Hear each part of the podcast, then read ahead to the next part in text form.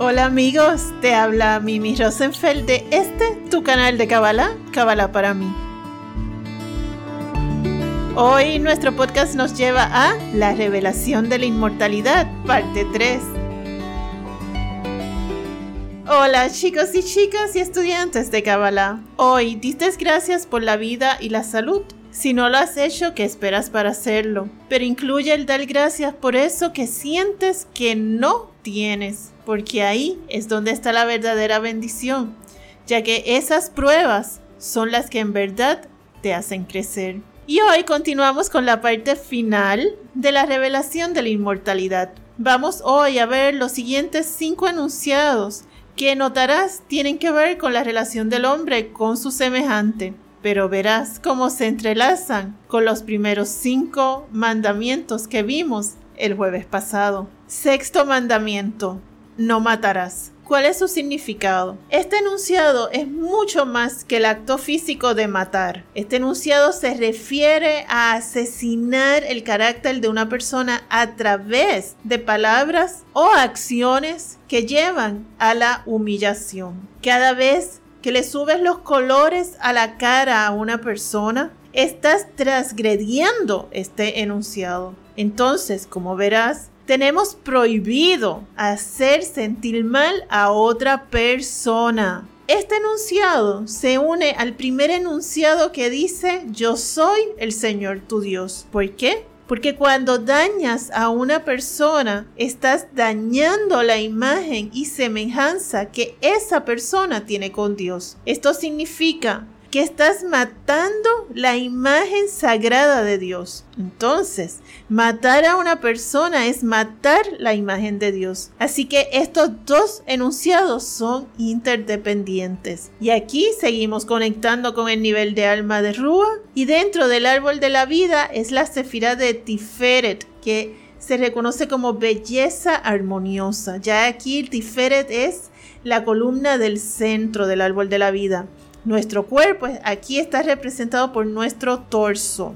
Séptimo mandamiento. No cometerás fornicación. ¿Cuál es su significado? No solamente se refiere al adulterio en cuanto a infidelidad, sino también a las relaciones sexuales lujuriosas sin sentido de divinidad. La persona que engaña a su pareja transgrede este enunciado. Y este enunciado se entrelaza con el segundo enunciado que dice, no tendrás otros dioses. ¿Por qué? Porque una persona adúltera o lujuriosa tiene en su cabeza otros dioses, por tanto no es respetuoso de un solo Dios. Conectamos aquí con el nivel de alma de Rúa y dentro del árbol de la vida la sefirá de Netzach, que es el atributo de la victoria en nuestro cuerpo lo vemos en la pierna derecha. El octavo enunciado, no robarás. ¿Cuál es su significado? Robar también es cuando actuamos con derecho de que merecemos algo que de hecho no nos pertenece. Y ojo con robar objetos, ya que esos objetos robados tienen la energía de la persona original y no la nuestra. Por lo tanto, no será de bendición para quien la roba. ¿Por qué? Porque la luz del objeto es la que nos da satisfacción y si esa energía no nos pertenece, entonces no existirá satisfacción. Este enunciado se entrelaza con no tomarás el nombre de Dios en vano. ¿Por qué? Explica el Zohar que el que roba jura que no lo hizo entonces jura falsamente, porque aquel que roba también miente. Seguimos aquí conectados con el nivel de alma de Rúa. Dentro del árbol de la vida, esta es la sefirá de Ot, que es el atributo de la gloria y la paz. Y en nuestro cuerpo está representado en la pierna izquierda. Noveno mandamiento, no darás falso testimonio contra tu vecino. ¿Cuál es el, el significado?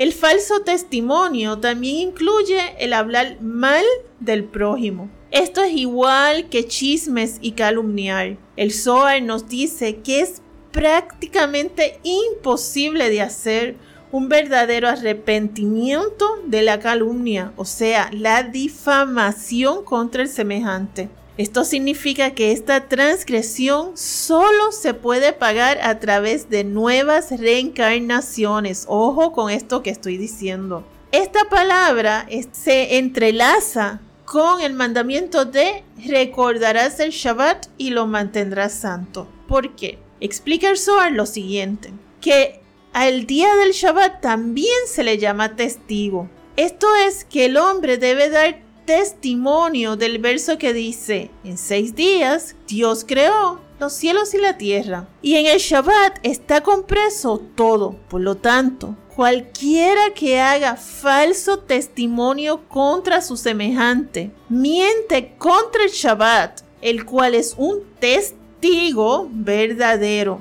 Y el que miente contra el Shabbat, miente contra toda la Torah, porque ambas son interdependientes. El Zohar también explica que como el hombre fue hecho a imagen del Creador, entonces el que hace falso testimonio es como si hiciera falso testimonio arriba en los cielos superiores. En otras palabras, el que hace falso testimonio atestigua que no cree en Dios como creador del mundo ni del hombre. Ojo con esto. Aquí seguimos conectando con el nivel de alma Rúa y dentro del árbol de la vida es la Sefirah de Yesod, que es el atributo del fundamento. Yesod también pertenece a la columna del centro del árbol de la vida y en nuestro cuerpo está representado por los órganos reproductivos. Décimo mandamiento, no debes codiciar la mujer de tu prójimo.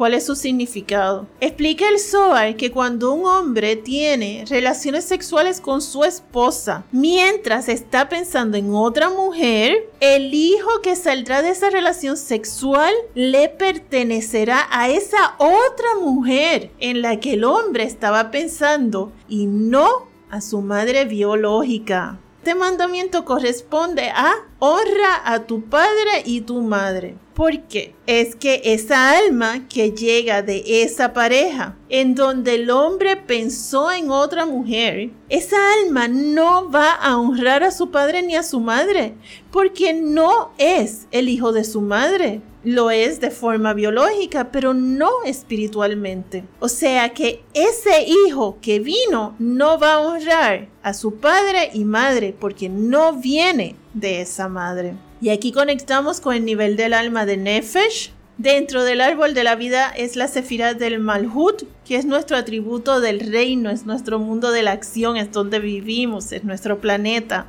nuestra dimensión, y en el cuerpo está representado por los pies. Como hemos podido observar, los diez mandamientos son un entrelazamiento divino entre las dimensiones del árbol de la vida, en donde las dimensiones más altas entrelazan con las de abajo. Esto significa que todas nuestras acciones mundanas, en realidad, no son solamente mundanas todas tienen un sentido espiritual.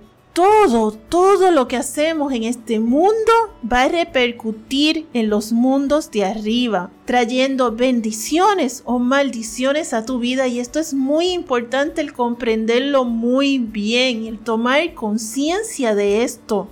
Por otra parte, cuando actuamos según los mandamientos, nos estamos asegurando de ir creciendo nuestra alma por los caminos correctos, lo que nos dará felicidad, alegría, paz, salud y prosperidad en esta vida, ya que vamos siguiendo la corriente correcta de la creación en vez de ir en contra de ella, que es justo lo que pasa cuando somos ignorantes de las leyes del cielo. Quiero que también notes que cada mandamiento tiene su parte en nuestro cuerpo, y aunque la Kabbalah da otras correlaciones más profundas con nuestro cuerpo, estas aquí que te expongo son las básicas.